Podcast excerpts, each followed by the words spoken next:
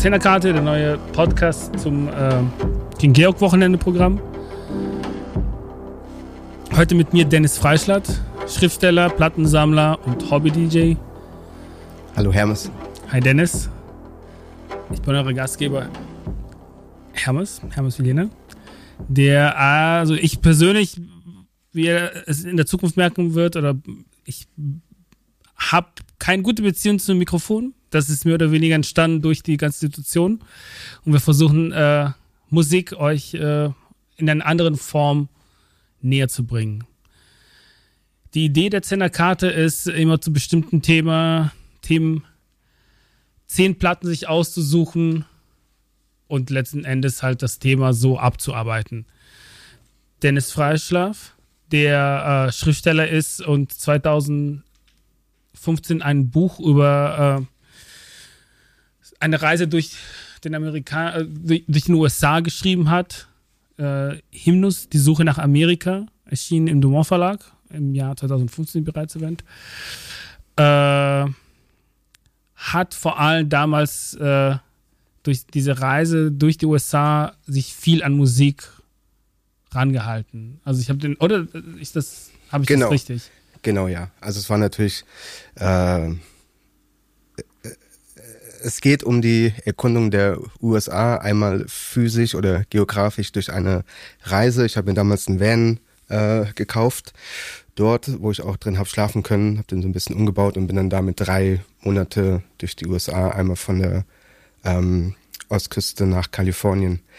Ganz, ganz langsam und mit Zeit und mein äh, und das Ziel war es eben schon so, wie bei all meinen Büchern dann auch so die Seele des Landes zu, zu ergründen. Und das äh, ging bei den USA natürlich vor allen, vor allen Dingen durch das Medium Musik, weil da einfach so alles, was die USA sind, natürlich voll drin steckt. Ja, das ist, äh, ich glaube, man würde nicht übertreiben, wenn man sagt, wir, die ganze Welt ist eigentlich komplett unter, Einfl unter kulturellen Einfluss eigentlich der, der, der USA durch die Popkultur allgemein. Auf Sei es Fall. also durch Jazz, durch Hip-Hop, durch elektronische Musik, House, Techno, Punk. Glaube ich auch. Noch, noch viel, viel mehr als durch das Fernsehen und Filme und Ja. Hollywood. Auf jeden Garantiert. Fall. Das, auf jeden, das, das glaube Ja. ich auch. Äh, und, äh, und das machen wir dann auch heute hier. Das heißt, wir versuchen äh, in zehn Platten, was es natürlich äh, uns nicht, auch nicht, nicht Nee, hergibt, aber wir versuchen jetzt in, in, in, mit zehn Platten der Wesen oder der Wesen der USA darzustellen, aber es ist schon so Ja, äh, das so Thema USA bisschen- abzuarbeiten. Genau. zehn Platten, die für unterschiedlichen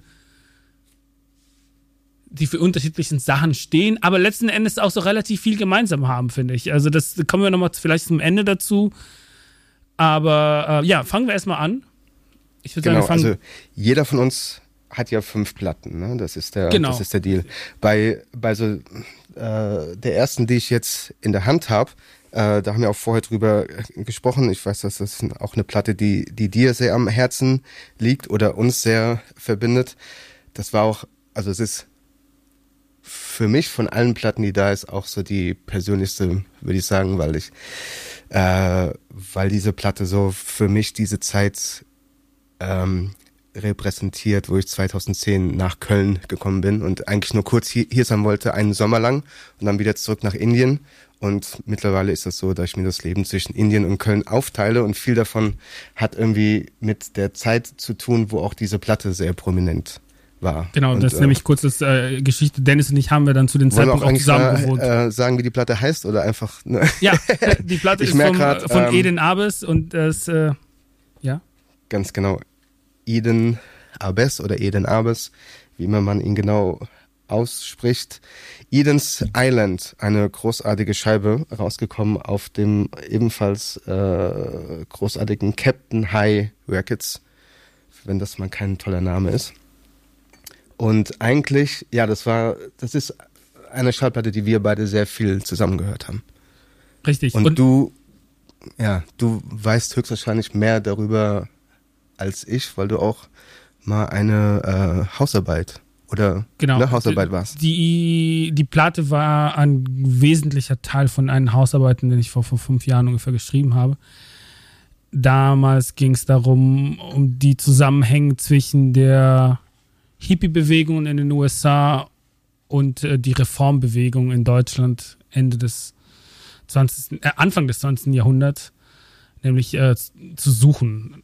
Ähm, ich glaube, wir können anfangen mit 1948. Damals hatte dann äh, Nat King Cole einen Platz unter den Platz 10 der USA Charts-Hits gelandet mit dem Song äh, Nature Boy, Ja.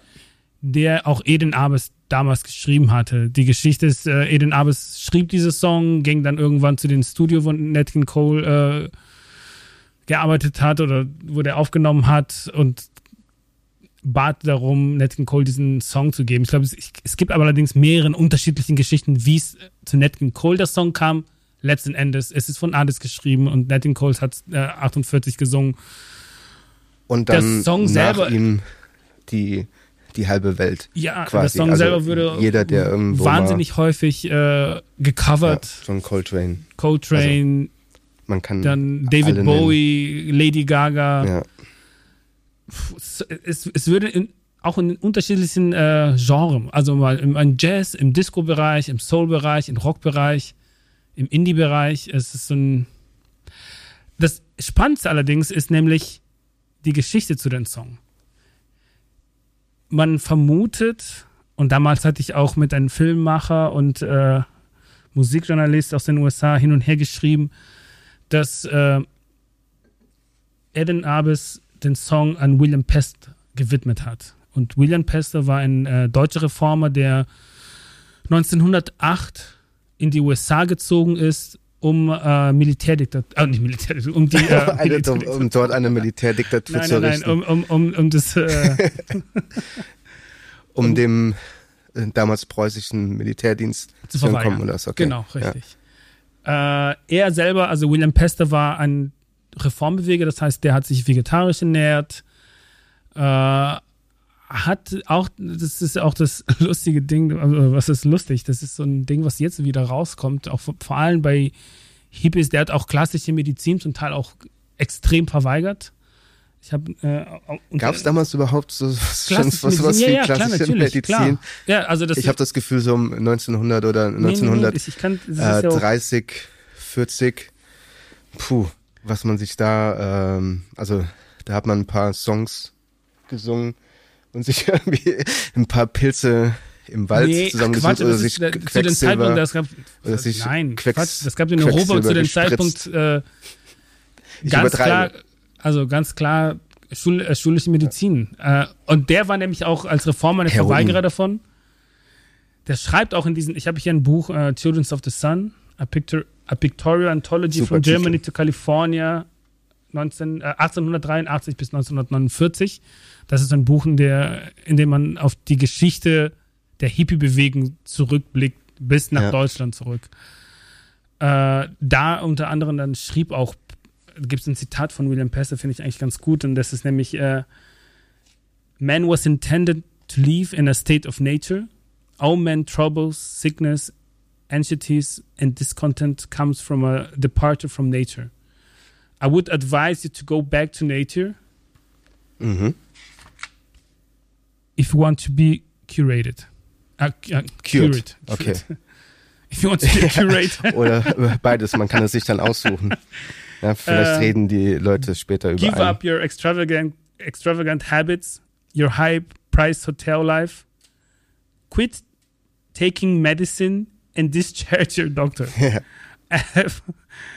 I have, little use for money, and I am not bothered by politics or religion, as I have no special creed. Sondern man hat die Sonne und die Freiheit in den, in, in den Tag hineinzuleben. Genau, davon handelt ja eigentlich der Song äh, Nature Boy auch. Ne? Das ist ja, das ist ja der Wesen des Das ist Songs. so richtig deutsch, ne? Einfach ja, das, äh, die, die, Sonne, entspann dich.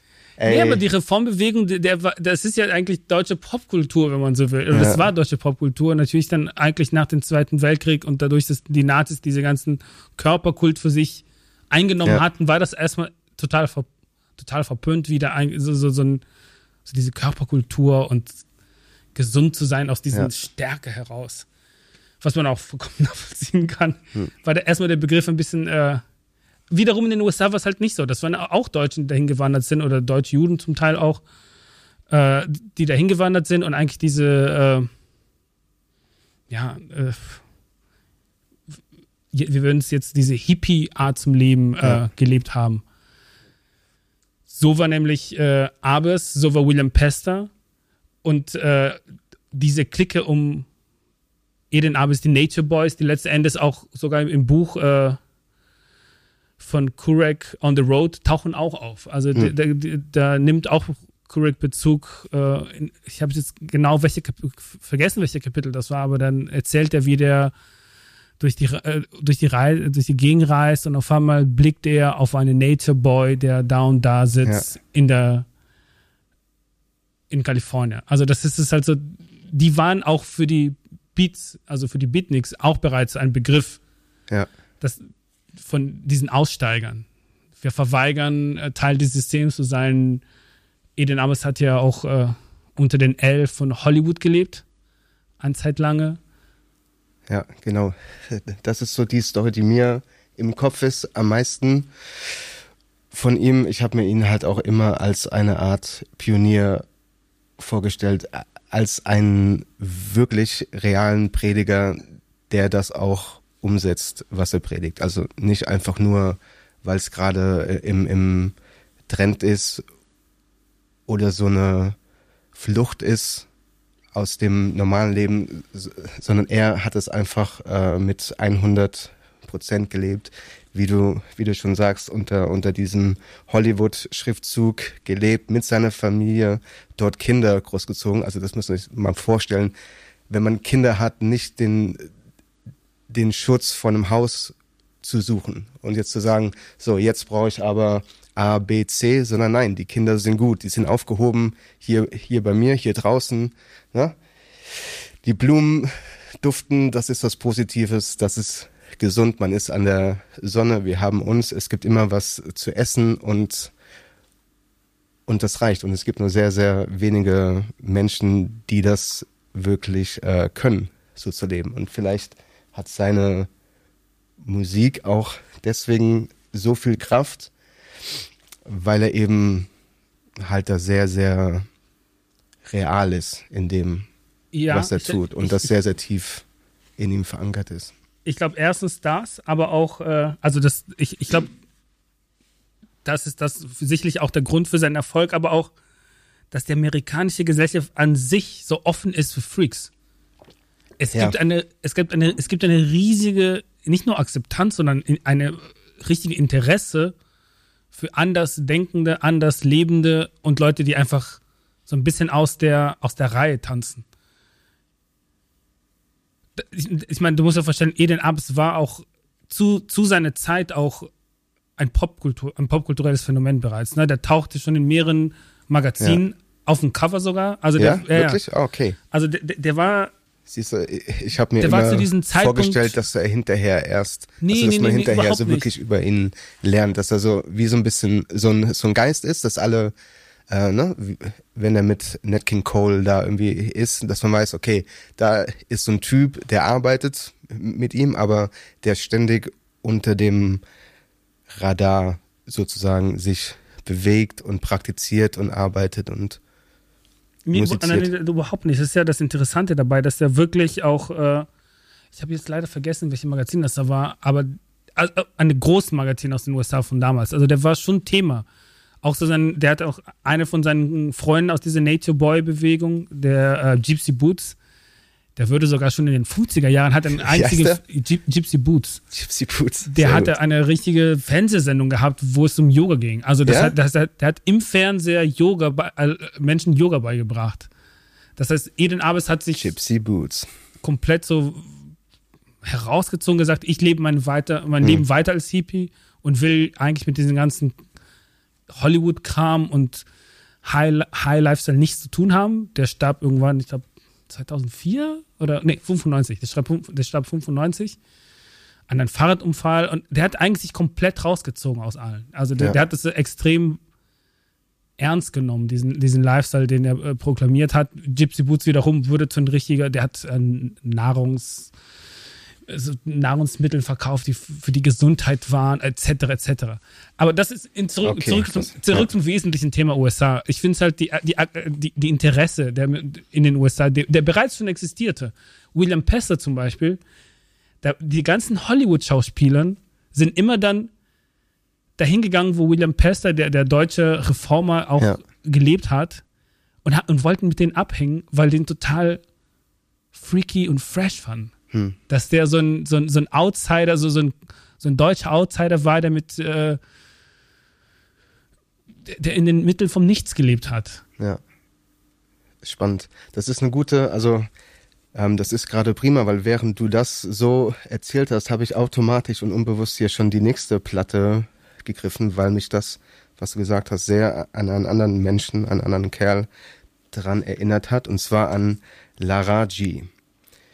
Ähm, die Platte hier, die ich in der Hand habe, heißt Vision Songs und genauso muss man sich auch vorstellen, äh, wie die ähm, Songs sind und wie er ist. Also er ist äh, ein, ein, ein Schwarzer aus den USA und da finde ich auch diesen Kontext, wenn wir über die USA reden, als Melting Pot und aus diesen ganzen äh, verschiedenen Ländern, Strömungen, Gedankenspiele, Religionen, Philosophien, all das kommt in die USA und wird dort eben in, in einem ja, wunderschönen Land äh, aufgefangen. Und er. Und haben wir so gefühlt so mal 100 gemacht und dann haben wir mal so rausgespuckt. Ja, es ist so einfach so, so, wie so ein Cocktail-Shaker, so, wo alles so reinkommt und dann so.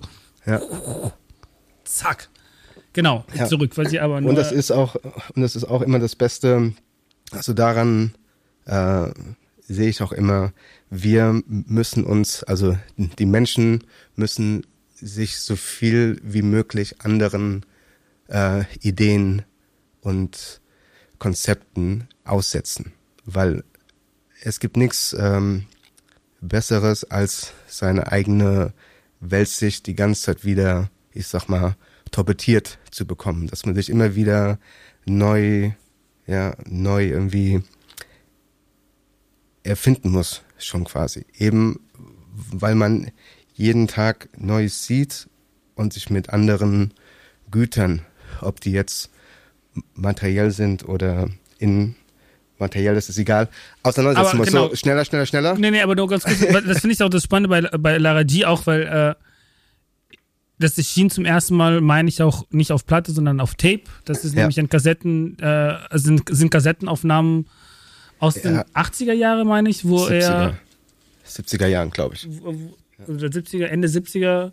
Äh, zu dem Zeitpunkt natürlich dann, wo, wo New Age relativ groß war in den USA da gab es so eine große New Age-Zeit, wo er auch dazu gehört. Ja. Ne? Also von diese ganzen. Äh, ich glaube, da, geht auch viel mit diesen. Äh, da gab es diese. Äh, diese Hippie, äh, nicht Hippie, diese Guru-Bewegung aus, aus, aus ja. Indien. Äh, Bhagavan. Bhagavan. Und, genau. Äh, genau. Also er ist auch sehr von ihm beeinflusst. Genau. Und er macht zum Beispiel diese, ähm, diese Lach-Meditation. Ja. Und das, äh, ich habe irgendwann was ähm, gelesen von ihm, wo er sagt, das hat er eben auch durch Bhagavan bekommen oder durch seine Jünger. Er hat irgendwann ein Buch, Buch gelesen, wo es darum geht, ah, man kann auch quasi sich, sich in, in, in Zustände der Meditation begeben durch Lachen. Das kann man trainieren und dann kann man dadurch auch durch das Lachen und die äh, ganz spezifischen Frequenzen diesen Zustand äh, erzeugen und fast schon so ein ja, Transzenzzustand, den er auch immer sucht in seiner Art Musik zu machen, weil er ähm, geht wirklich raus oder ging früher raus, hat in New York gewohnt und hat sich einfach an die Straßenecke hingesetzt mit seiner Harfe, so eine kleine Harfe dabei oder so eine zieht er und hat einfach angefangen. Ne? Hat sich hingesetzt im Lotus-Sitz und hat so ein bisschen geatmet und dann einfach so ganz, ganz, so, so ganz, ganz leichte, transzendental, ambient Musik gemacht. Und wenn er, wenn er da saß und gemerkt hat, das funktioniert gerade, ist er, ist er da geblieben für Stunden, vier, fünf Stunden, ne? Die Leute gehen vorbei, werfen ihm was hin oder bleiben, bleiben ein bisschen sitzen und dann hört er eine Stimme, die ihm sagt, ey, du gehst jetzt drei Blocks weiter und gehst in den Park und hockst dich dahin und tust das. Und dann packt er seine Instrumente zusammen und geht dahin und spielt dann dort und da kommt ihm dann eine neue Eingebung, ja, die so großartig ist, dass es so sein ganzes Leben beeinflusst und dass er auch nach Hause geht und diesen Song aufnimmt und behält. Weißt Aber es ist wirklich. Song, das ist aus der Platte? Nee. Okay. Also das, das war jetzt einfach nur ein Beispiel, wie, wie das bei ihm, wie das zustande kommen des Werkes bei ihm funktioniert. Und, aber, und, und, einfach tun, sich in diesen ja, trans, Aber ganz kurz zurück zum Thema USA wieder zurückzukommen. Das finde ich halt das Erstaunliche ist, dass es halt in den USA auch Bhagavan war ja ein riesen Superstar. Ja. Also der, der, das war ja, es gibt ja auch die, da gibt es auch die, die äh, Serie bei Netflix zu schauen. Wild Wild Country. Wild Wild Country, wo, wo man merkt, das ist ja, der hat einfach in den USA auch eine riesen Followerschaft gefunden, auch in den Bergischen Viertel. Also ich habe dann irgendwann herausgefunden, in den Bergischen Viertel in den 80er Jahren habe ich mal gehört, der Bergische Viertel war orange. Alle waren Baggerwald. Ja, kann man sich nicht Und natürlich vorstellen. ist es ja auch so, ich glaube, dass es dadurch, dass er in den USA groß war, war der auch woanders auch groß. Also, dass die USA immer so eine, so, so wie so ein Verstärker eigentlich funktionieren. Ja.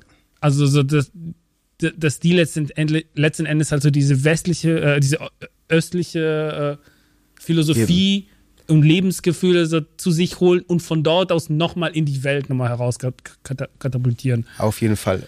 Und er als, äh, als Nachfahre von Sklaven, sage ich mal, in, in einem Monstrum wie New York, was irgendwie von weißen Europäern, ne, von Iren und Italienern äh, früher irgendwie hochgezogen und, und erträumt worden ist, der dann aber seine Songs betitelt, also der halt echt Mantren singt. Ne? So äh, wirklich Haare, Haare um, Mantren und Krishna-Songs und, und halt echt einfach so äh, hinduistische klassische Songs, die aus einem ganz, ganz fremden und sehr weit entfernten Orient-Kosmos stammen. Womit das, wir eigentlich schon fast bei der nächsten Platte wären, finde ich. Das ist, also das ist ja, finde ich auch lustig, dass eigentlich hatte ich äh, komplett was anders vor, aber jetzt durch den Thema so Spiritualität, Religion ändert sich das gerade, finde ich. Hm. Oder? Also eigentlich hatten wir eine komplett andere Reihenfolge. Wir sind von wir hatten sehr, sehr grob eine Reihenfolge festgelegt. Ja, ja. Vielleicht die ersten zwei. nee, ich, ich hätte für mich eigentlich gedacht, dass es so eher so mit der Zeit geht, aber egal. Wenn wir, also würde ich jetzt dann Abdullah Sami, Piece of Time, rausholen, auch nämlich in, äh, in New York aufgenommen. Spiritueller Jazz auch. Genau, ja. spiritueller Jazz, beziehungsweise dann spiritueller Jazz ist dann eher das Wort spirituell insofern, dass es, ich finde spiritueller Jazz, das ist gleichgesetzt mit politischen Jazz auch, weil das, weil das ist viel mehr beim spirituellen Jazz geht auch um seine Selbst. Habe ich den an, es geht um seine Selbstbestimmung. Weißt du, man, es geht um seine. Man Klar. cuttet sich, man, man nimmt ganz klaren Cut. Hm. Und die Spiritualität ist das, was, was da rausholt aus diesen, aus den Leiden oder aus diesen. Ich weiß gar nicht, wie man auf diesen, also auf diesen spirituellen Jazz-Begriff überhaupt kommt. Der ist auf jeden Fall aber auch groß. Das ist wahrscheinlich auch, weil man einfach Labels auch braucht, um Platten verkaufen zu können. Ja? Also ja, ich, ich dieser weiß, Drang, immer nicht. wieder was Neues zu haben, plus äh, dann, dann, dann, ja, es braucht nur einmal einer das Wort zu sagen und es bleibt ja, aber hängen. Da, da, gehen wir wieder vom Thema vorbei. Ja. Lass mal kurz im Thema bleiben. Okay. Weil der Thema ist USA ja. und dann sind wir jetzt wieder in New York. Wir waren jetzt gerade in New York mit La jetzt sind wir in, in New York mit äh, mit äh, Abdullah Sami, eigentlich ein äh, Afroamerikaner auch, der dann in den Islam, äh, im Islam konvertiert ist. Das, das ist relativ häufig passiert. Ja. Zu Zeitpunkt der Bürger, Bürgerbewegung. Ja, zu Black Panther Zeiten. Zu Black Panther Zeiten, ja. so wie Malcolm X und dann äh, Muhammad, Ali. Ali. und äh, da gab es mehrere. Da war nämlich auch Yusuf Lateef und hm. äh, die alle haben sich irgendwann äh, konvertieren lassen. Abdullah Sami auch äh, brachte dann diese großartige Jazzplatte. Die ist wirklich, ich finde die phänomenal gut. Äh, 78, selbst publiziert, 300 Stück. Du hast eine von den 300? Nein, ich habe die, die, kosten, die, die, die, die, die, die kosten mittlerweile über 2000 ja, ja. Euro, die, äh, ja. die, die Erstpressung. Die, Erstpressung. Ähm, die würde, neun, äh, 99, die würde 2019 reissued bei ähm, Spirit Muse Records aus, aus London. Äh, die Platte ist insofern großartig aus unterschiedlichen Sicht, also aus unterschiedlichen. Erstens, die ist halt so diese klassische Modal-Jazz, den ich persönlich extrem gerne mag. Sie ist so heavy, die ist so deep. Ja. Die klingelt auch so deep. Ja. Werden wir auch später noch mit dem Mix hören. Ähm, Ach so, ich weiß gar nicht. Ich kriege jetzt hier rein, aber haben wir das überhaupt äh, erwähnt zu Beginn? dass wir so, diesen genau, Podcast klar. mal über es die Platten einen, reden und dann Mix. natürlich auch noch einen Mix aufnehmen, ja, wo ja. alle, wo alle diesen Platten zu hören sind. Zu, genau, sie werden alle zu, zu hören äh, sein. Ja. Ähm, Aber hier Thema New York auch. Äh, da denke ich gerade an eine andere Platte, wovon ich weiß, dass du sie dabei hast, und zwar Nora Brown. Ah. Und jetzt ist natürlich ein krasser Cut, weil wir waren jetzt gerade, wir waren Aber eigentlich so keiner. Nee, eigentlich sie, auch aber, keiner. Ja. Nee. Erzähl mal kurz und dann. Nora Braun, äh, Cinnamon Tree, die Platte kam. Äh, ist eine wunderschöne Platte. Das ist meine, also ich glaube, wir haben jetzt, was haben wir, März? Das ist meine Lieblingsplatte des letzten Monats. Ich habe ja, kein Album so viel gehört. Ich habe die auch in den letzten Wochen dieses, zu Hause ja. extrem viel gehört. Es ist weder Jazz, weder. Was hatten wir davor?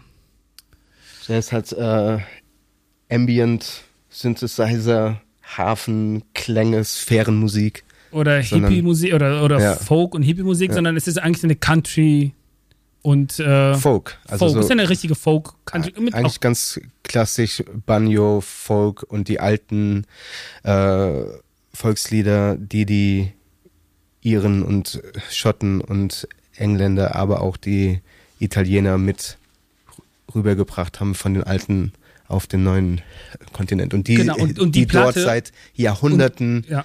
immer wieder neu gespielt werden und immer ja, weiter weitergetragen ist, werden. Ist, würde man die als traditional auch dann bezeichnen? Klar. Sind da tra tra ja. Traditionals, ja. also die klassische. Ja. Ja. ja. Äh, allerdings, was so spannend bei dieser Platte ist, ist es nämlich, die erschien 2019 äh, auf ähm, Jalopy Records so eine Edition von 500. Und äh, Nora, Nora, Brown ist zu diesem Zeitpunkt 16 Jahre alt. Ja. 16 Jahre alt. Und ja. die, ist, die Platte ist der Hammer. Ja. Das ganze die spielt der Banjo, Mädchen die sind zu zweit. Ist der Wahnsinn. Sie singt und spielt und ist begleitet von einer äh, zweiten Musikerin, dessen Namen ich jetzt allerdings vergessen habe. Und da ja. sind wir um das wieder mit dem Thema USA eigentlich zu, zurückzukommen, das ist, äh, auch da geht es so um diesen Melting Pot, weil das, was die macht, wie du schon bereits erwähnt hast, ist äh, alten irischen. Aber das finde ich äh, spannend bei ihr und das finde ich schade, dass es jetzt in diesem Aufbau nicht möglich ist, da kurz reinzuhören und und auch ihre Art zu hören und die Stimme zu hören, das, wie gesagt, gleich auf dem, auf dem Mix. Aber sie ist noch so jung und sie ist ein Mädchen, was in Brooklyn, in Brooklyn wohnt. aufwächst, genau. ja, und ihr ganzes Leben lang dort gewohnt hat.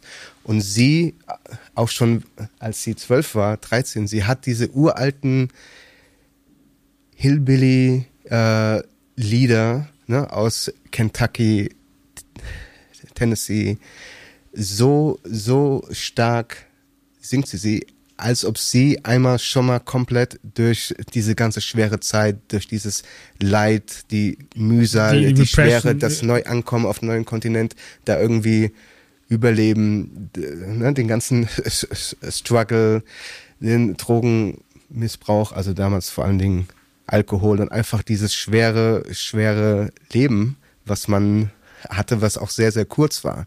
Ne? Es war ein schweres und kurzes Leben und darum gehen diese ganzen Songs. Und dann hast du so ein kleines Mädchen, was einigermaßen wohlbehütet so in, in, in, in New York aufwächst Ja, und wohlbehütet, plötzlich anfängt, unbedingt, ne, sie wohnt in ganz, sie wohnt jetzt in keine, die wohnt in, in so einem, ja, also jetzt nicht, also sie, sie kommt aus keinem Schloss, also sie ist nee, keine sie kommt aus keinem Schloss, Prinzessin sie, sie wohnt in einem ganz so, normalen Block, ganz normalen. Viertel, aber ja klar, also die Eltern hatten zumindest so das Geld und die Möglichkeiten, ihr, ihr so einen Lehrer ähm, an die Hand Sie zu geben, sechs- genau, sie der ihr sechs Jahre- halt Banjo und und das Ja, sie hat mit sechs angefangen, Banjo zu spielen. beibringt, ja. Und das ist auch echt äh, spannend und das kann man sehen, wenn ihr auf YouTube geht. Es gibt super viele Videos von ihr und die sind großartig. Man sieht sie als kleines Ki Kind da spielen und das ist wirklich faszinierend. Aber ja, dass sie, ich weiß noch, ich war bei dir, ja, eines Abends und du meinst zu mir, setz dich hin, mach die Augen zu und sag mir, wie alt diese Frau ist, die das singt. Und dann hast du mir zum ersten Mal die Platte vorgespielt. Ja. Und, und da, und dass ein kleines Mädchen oder eine junge Frau ne, von, von 15 Jahren so diese, diese Tiefe und diese Stimmung übertragen kann. Und man kaum merkt, dass sie eigentlich jetzt 15 ist. Sie könnte auch wirklich eine Frau sein von 40 Jahren, die in den Appalachen Trails hockt, in so einer Holzhütte, ja, besoffen, Moonshine trinkend und einfach das Leben ist hart und alles ist Krankheit und Tod, aber abends nehme ich mein Instrument und meine irgendwie eine Seite, die ich mir mit Nagel und Hammer an den Holzpfosten der Veranda äh, dran geklopft habe und und singe und singe und spiele. Und, und genau dieses Bild und diese Kraft kann, kann einfach dieses Mädchen einfach auch äh, ja, aufgreifen. Ja. Und das ist äh, wirklich erstaunlich. Ja, ich, ich finde die, die komplette Platte auch, weil auch zu wissen, dass die in Brooklyn diese Musik macht, die, Ja. die, kommt, die so weit weg ist von all das, wovon sie singt. Das ist, Ja, eben. also die, Ja. das ist so weit weg davon. Ja. Und trotzdem, und das ist auch diese Sache, auch nochmal kurz zurückzukommen, Laraji, wenn man nur den rechten Bewusstseinszustand hat, kann man sich, ja, ich sag mal ganz salopp, einklinken in jede Art von Wirklichkeit, die es jemals gab. Und alle Wirklichkeit, die wir greifen können, ist eine menschliche Wirklichkeit. Also jeder Mensch kann das, weil wir alle vom Grundprinzip und vom Grundaufbau eben gleich funktionieren. Ja?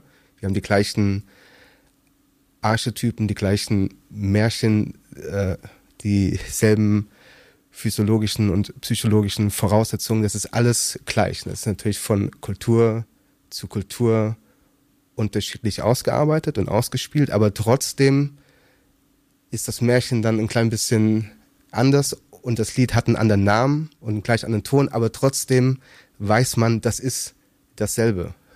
Und deswegen kann ein Mensch von Punkt A auf dem Planeten mit Punkt B, mit einem Menschen von, von Punkt B auf dem Planeten kommunizieren ja, und sich auf einer fundamentalen Ebene austauschen. Das merkt man bei Folks, also bei Volksmusik allgemein, also bei Folk aus den unterschiedlichsten Ecken der Welt. Die alle haben was Gemeinsames. Ja, Also du kannst von lateinamerikanischen Folk bis hin zu osteuropäischer Folkmusik durchgehen und die, die haben dieses, die haben diese ganz klare Linie, die die alle zusammen verbindet. Also ich rede jetzt Klar. nicht von Volksmusik im Sinne derselbe von was Funke wir, springt da immer über. Genau, das ist äh, jeder, jeder trägt das gleiche Prinzip vor sich an und dieses Prinzip ist universell wiedererkennbar.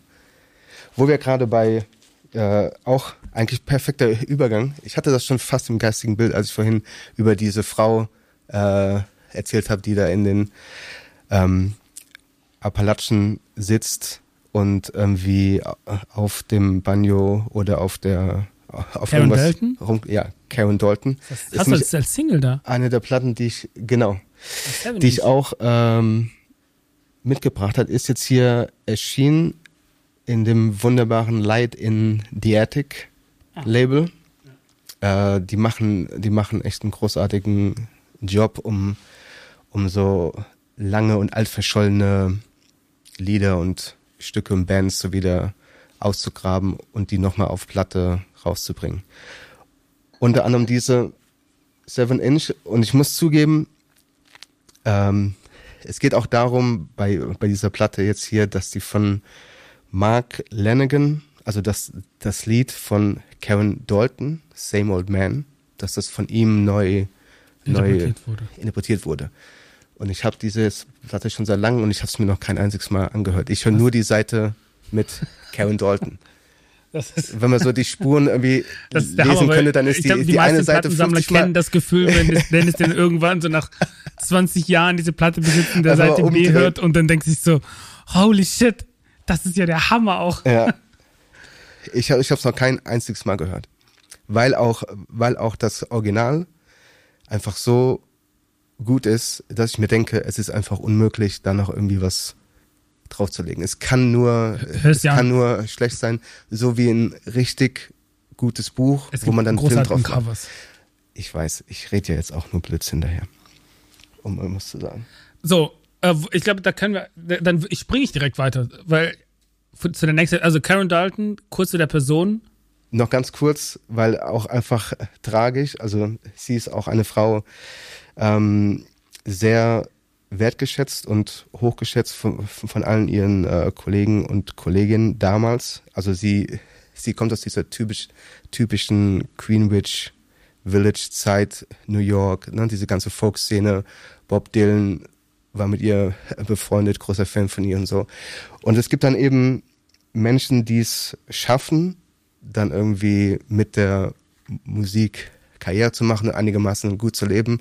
Und es gibt immer die, die dann eben abstürzen, sozusagen. Und sie ist leider eine von denen, die es nicht geschafft haben, wo dann, äh, wo jeder weiß, wie großartig sie ist, aber das, aber das nie so vollkommen Fahrt aufnimmt. Und dann kommen Drogen mit ins Spiel, dann kommt so eine, ne, so eine Armut mit ins Spiel, so eine Verwahrlosung schon fast. Und sie stirbt dann eigentlich echt ganz äh, traurig an HIV, ganz alleine in so einem Trailer bei Woodstock, ne, so irgendwo.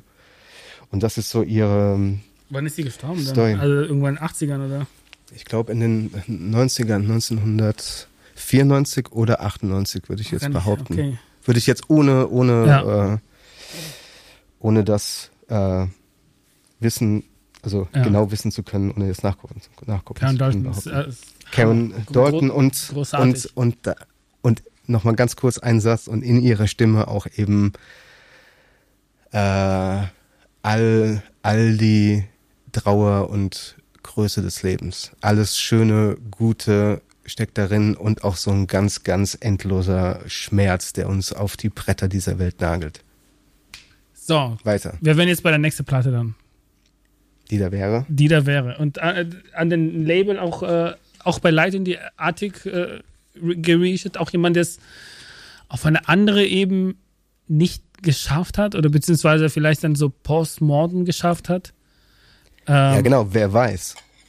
Wer weiß. Vielleicht stirbt er jetzt irgendwo- er. Vielleicht stirbt er jetzt irgendwo zwischen Erde und Mars und, und ist verantwortlich für alles, was hier auf der Erde passiert und wir wissen es nur nicht. Nämlich äh, Jim äh, Sulli Sullivan, wie würdest du es äh, Jim Sullivan? Sullivan. Sullivan? Äh, Sullivan. UFO.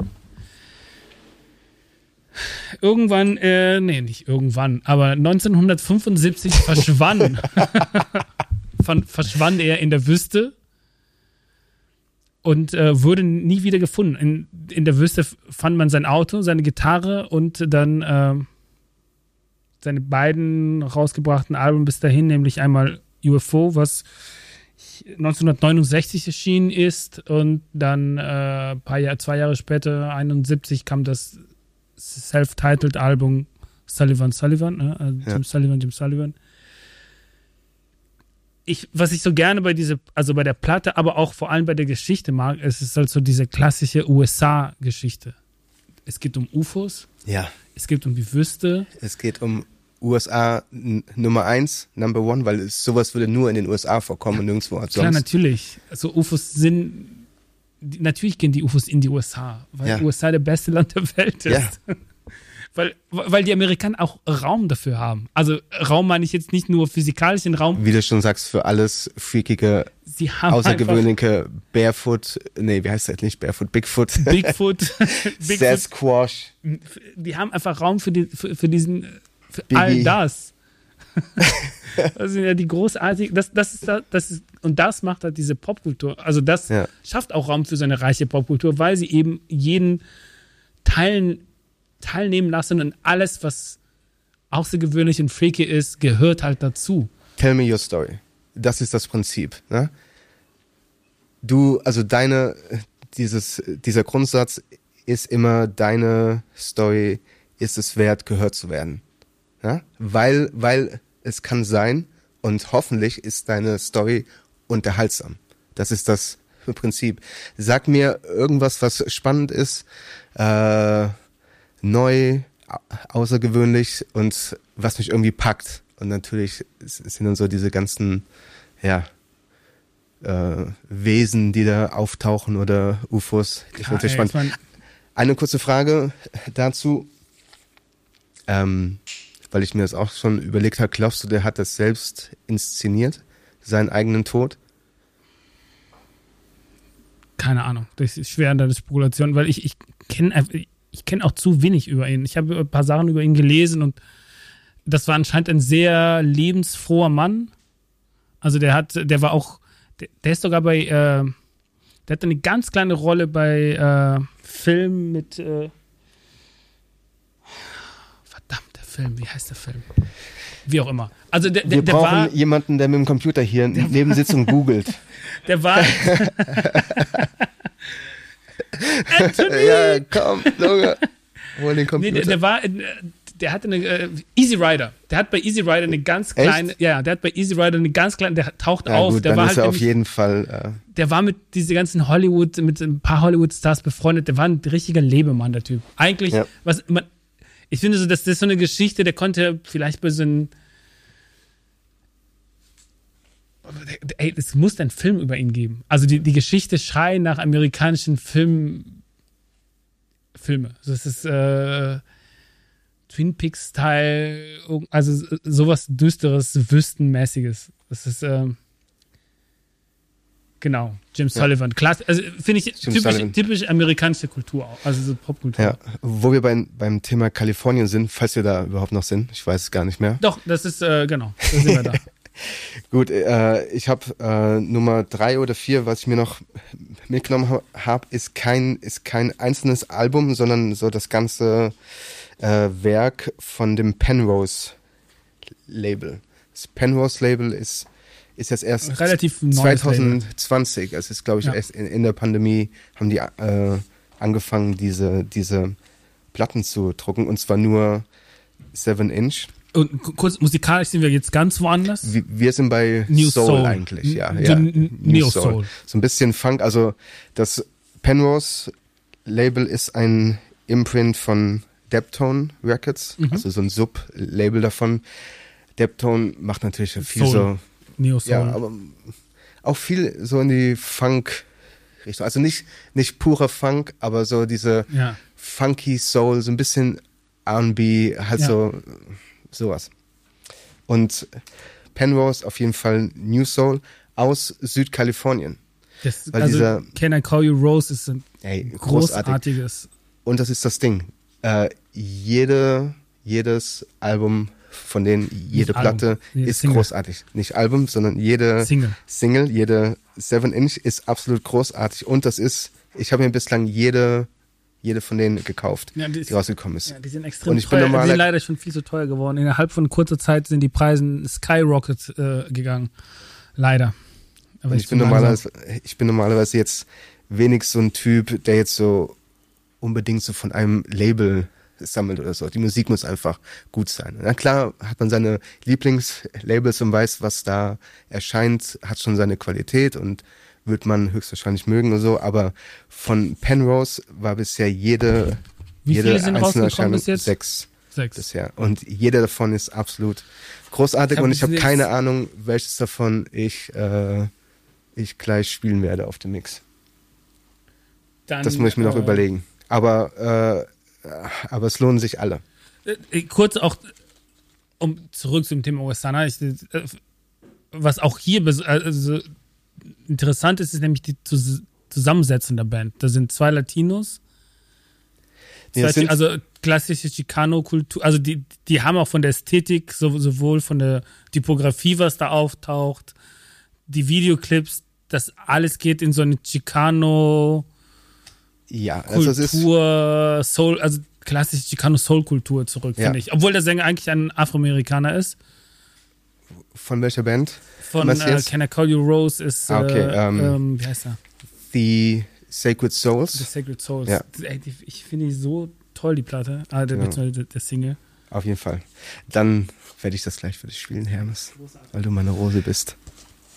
Äh, Ja. Ähm, ganz ehrlich, ich habe keine Ahnung, ob das einfach Zufall ist, dass gerade diese Bands und diese Soul-Bands, die von, von da stammen, so aus Südkalifornien, ob da einfach ganz, äh, ganz natürlich so dieser Latino-Einfluss mit drin ist oder ob das Label jetzt speziell Bands sucht, die aus diesem, ich sag mal, ja, ja Latino-Kosmos kommen. Weiß ich gar nicht. Könnte Zufall sein, weil es einfach so ist. Könnte aber auch gemacht haben. Wenn ich so durchgucke, ja, ich finde, aber das ist halt, das die Sears, Jason, Joshua, das sind alles äh, von ihm übrigens. Ganz, ganz kurz, wer hier zuhört und äh, eine Empfehlung, die habe ich auch mitgenommen. Jason Joshua ist auf Penrose, auf einem von dieser 7 Inch mit dem mit einem großartigen Titel La Vida es Fria. Äh, sein sein Album, also ein ganzes äh, Volllängen-Album ist auch rausgekommen und ist auch schwer zu empfehlen auf Mango Hill Records. aber kurz zu- zurück zu, äh, um immer wieder zu Anschluss zu dem Thema USA Ja, eigentlich nicht, dass so. es untergeht, äh, ich wollte es mal gesagt haben. was? Ja, ja, ich wollte nur, weil äh, es mittlerweile so ist, dass er mir so ein bisschen am Herzen liegt. Leute, zieht euch den rein. Gut, Jason äh, nur immer ganz kurz zurück zum Thema USA zu kommen, Nein. wenn wir immer wieder dann. das das, das finde ich halt das, das, Interessanteste, wenn, wenn, wir die ganze Platte durchgehen. Das ist nämlich auch das, das so geografische Barrieren, die verschwinden alle in den USA. Das ist man, wenn, wenn wir die Chicano-Kultur in Kalifornien oder LA denken, das kann, man konnte eigentlich schon fast denken, LA ist eigentlich so eine, der nördlichste Teil Lateinamerika. So als, Ja. als, als, als geografischer Punkt. Oder wenn man dann zurückgeht zum, zu, die, zu der ganzen neuen Slam-Bewegung, zum, zum Zeit der, äh, der Bürgerbewegung in den USA, das, wo, wo auf einmal die ganze Musik von, von relativ vielen Jazzern wie von Yusef Lateef auf einmal so extrem vom Osten, vom, also der, der spielt mit östlichen Instrumenten. Ab dem Moment, wo er sich Ja. konvertieren lässt, Ja. ist äh, das ist ja auch zum, zum, zum einen die Akzeptanz von freakiges Dasein. Es ist desto freakiger, desto interessanter sozusagen, wie im Fall vom Eden Abes oder La, Lara, Lara, Laraji. Laraji.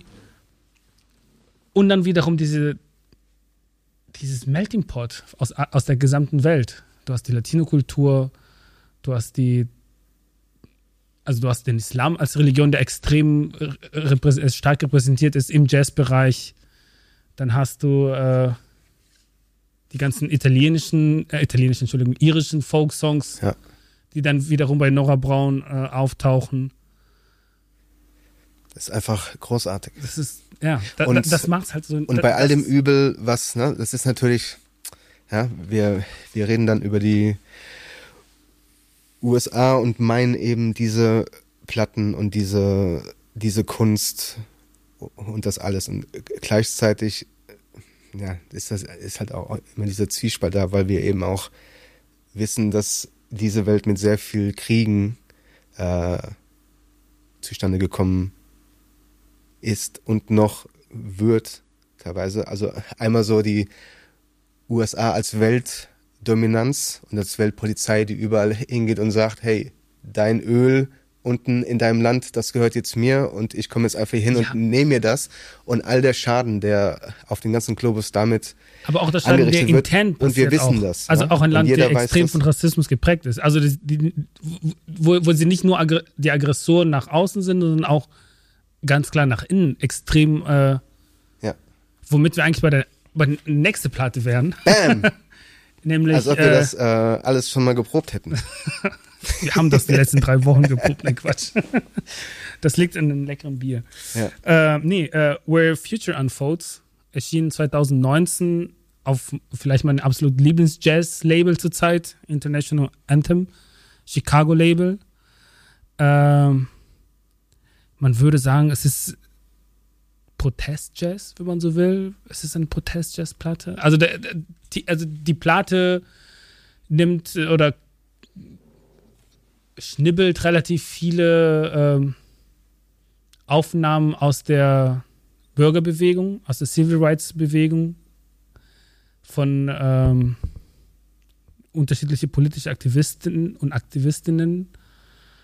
Ähm, Aber genau. ganz kurz, also das ist eine, äh, das ist eine Compilation nee, nee, von vielen verschiedenen ein, Künstlern? Nee, nee, das ist ein Album von einem Künstler, von nämlich von Demon, Demon Logs und seine Ensemble. Okay. Also das ist keine Compilation, das ist ein, ja. das ist ein Gesamtwerk. Das, Ges über das auch, gesamte äh, Werk. Hier, ähm, spielt nicht auch, wie heißt sie? Angel Beth Davis und so? Sie spielt, also genau, sie spielt auch dabei. Okay. Also das ist so, so dieses Label Aber die eh spielen in allgemein, seiner Band dann mit. Genau, sie, da spielt Musiker, sie in, ihren, in, in, der Band.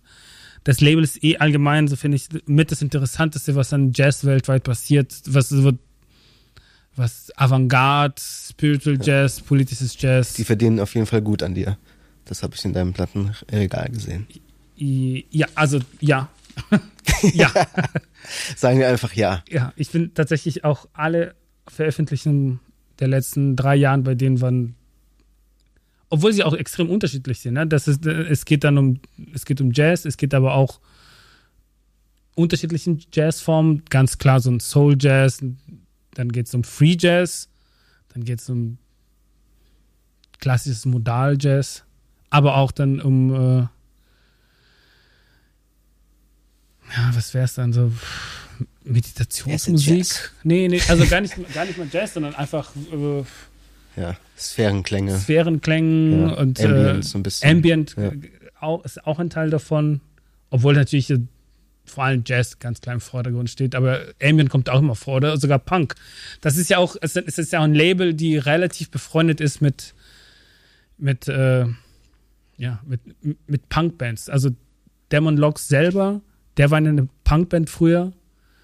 Der hat zum Beispiel, kennst du At the Drive-In von damals noch? Ich kenn's, aber ich war hab's, so eine ich hab's nie gehört, nie Hardcore-Punkband so wirklich meins. aus äh, El Paso. 2001 hatten diesen, äh, wie hieß die Platte nochmal von 2001? C- One Arm Caesar. Und der hat nämlich die Cover dafür gestaltet.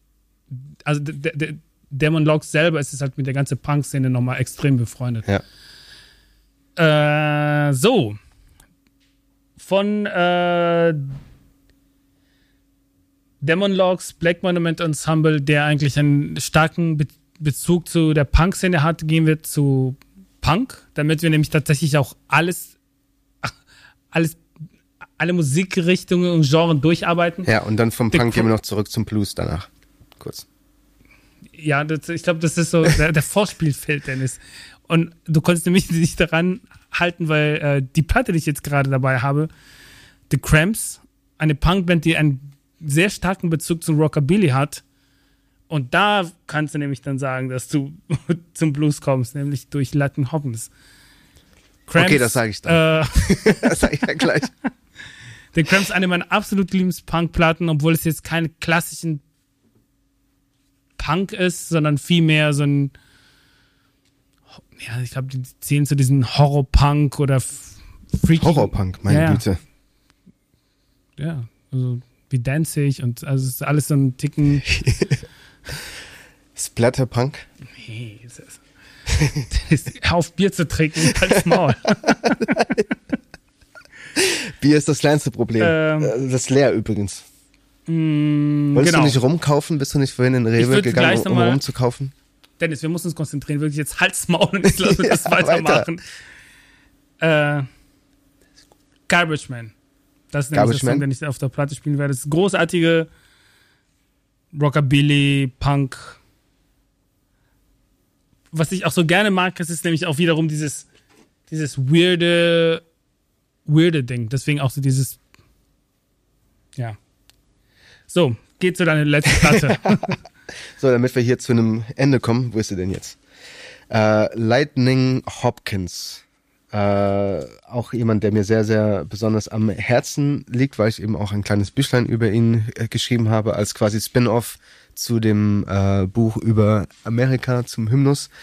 Ähm, das Buch heißt Burning Bad Gasoline. Das ist auch ein Song von ihm, den er äh, neu und sehr äh, gut interpretiert hat. Aber es geht jetzt darum, um einfach schnell mit ihm abzuschließen mit einem Song, der heißt Bring Me My Shotgun, den wir gleich auf dem Mix hören werden, was vielleicht, wenn ich einen Blues-Song mitnehmen müsste oder wenn jetzt die Aliens mit Jim Sullivan im Gepäck zurückkämen und hier ankämen und sagen, okay, spielt uns den Blues vor, dann könnte man auf jeden Fall dieses Stück spielen, weil es beinhaltet einfach komplett alles, was der Blues hergibt. So eine Lust, so eine sexuelle Lust, diese Armut, das Ankämpfen gegen, gegen das Leben, aber auch, äh, aber auch eben das Glück am Leben zu sein.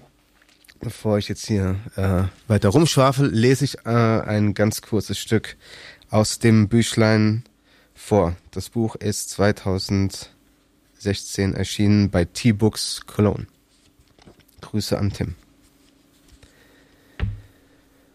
Hopkins höchstwässriger Zu Zugriff auf die Realität als metaphysisch zu beschreiben wäre allerdings zu viel gesagt. Und zwar nicht nur, weil das Wort in diesem Kontext kaum ein eindeutige Assoziation hervorruft. Das Metaphysische entstände in seinem Fall dadurch, sich, na, falsche Zeile, sich allem über das Leben hinausgedachte zu verweigern. Dadurch wird ein Tor ins Leben an sich aufgestoßen, welches selbstredend immer vollkommen anwesend und nah ist. Und doch so fremd anmutet, dass man meinen könnte, man bewege sich gleichzeitig über dieses Leben hinaus auf ein Wissen zu, das unsere Kenntnis übersteigen könnte. Aber vielleicht haben wir nur nicht richtig hingeschaut.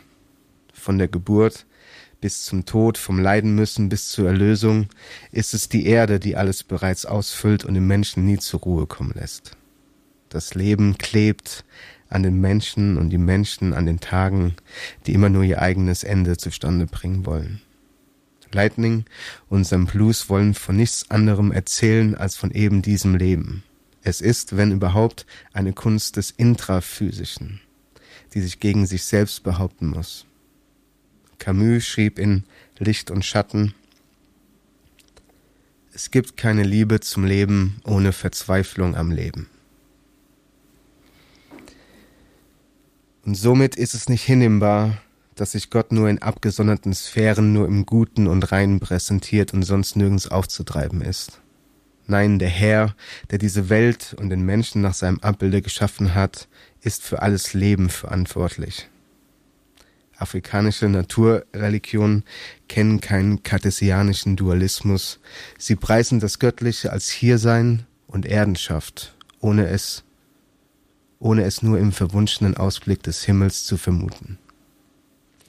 Wenn wir dem Menschen Lightning Hopkins nun vergebens nahe kommen wollen, müssen wir uns klar machen, dass er zwar ein Geschichtenerzähler von, von etwas außerhalb ist, das Leben aber nicht bewältigt, durchdringt und letztendlich übersteigt sondern dass er schlichtweg nie recht angekommen ist auf der Erde, die uns andere angeht. Das scheint mir der entscheidende Punkt zu sein, denn es ist kein Abstand, den Lightning einnimmt. Er entschwebt uns nicht wie etwas einst Dagewesenes. Er kommt überhaupt nicht erst an. Das Leben, das er kennt und von dem er singt, ist mehr ein Konzentrat aus höchstflüchtigen Eindrücken, Hörensagen und Weissagungen anstatt letzter und passgenaue Realität. Die Art, wie Lightning vom Leben erzählt, verrät deutlich, wie er sich und alles andere in der Welt Auffindbare zu positionieren versucht und an welchen ahnungsreichen Grenzen diese Versuche verlaufen. Obwohl wir nicht mit ihm fühlen, sondern ihm lediglich nachspüren können, wird man sich bei keinem anderen Bluesmann so zu Hause fühlen wie bei ihm. Weit und breit findet sich kein Erzähler und Entertainer, der derart die Geschichtsform seines Volkes weiterträgt und zu den großen Poeten des schwarzen Südens gehört wie die Sterne über der texanischen Wüste. Er weiß nicht, was genau dieses Wissen ist, das er kennt und von dem er erzählen muss. Er wäre unfähig, sich und sein Drumherum genau definieren zu können. Auch weiß er nicht, warum diese Welt zu ihm gehört wie die Beine, die ihn durch selbige tragen. Er weiß nur, dass er davon erzählen muss. So, und das war äh, Burning Bad Gasoline. Erschienen 2016 bei T-Books Verlag. Ja, T-Books Damit hätten wir tatsächlich äh, alle Musikgenre. Oh nee, wir haben Hip-Hop nicht, nicht, dabei gehabt. Das, ah, Moment, ich habe ja noch, ja. Okay. Dann, diese Platte hatte ich eigentlich noch dabei. Das ist meine Platte Nummer 5. Ich, ich sag's nur schnell, damit wir hier, bevor es äh, untergeht. Nein, also der Rapper namens Nein, äh, wie Neun auf Englisch, der sich den Namen gegeben hat, weil die Nummer 9 einfach seine Glückszahl ist. Ey, Hermes, ich sehe gerade, hast du dein, hast du dein Bierglas auf meinem Buch abgestellt? Ja, habe ich. Also ich glaube, es ist völlig egal. Das gibt's nicht, ey. Und äh, das Album heißt Nine Lives.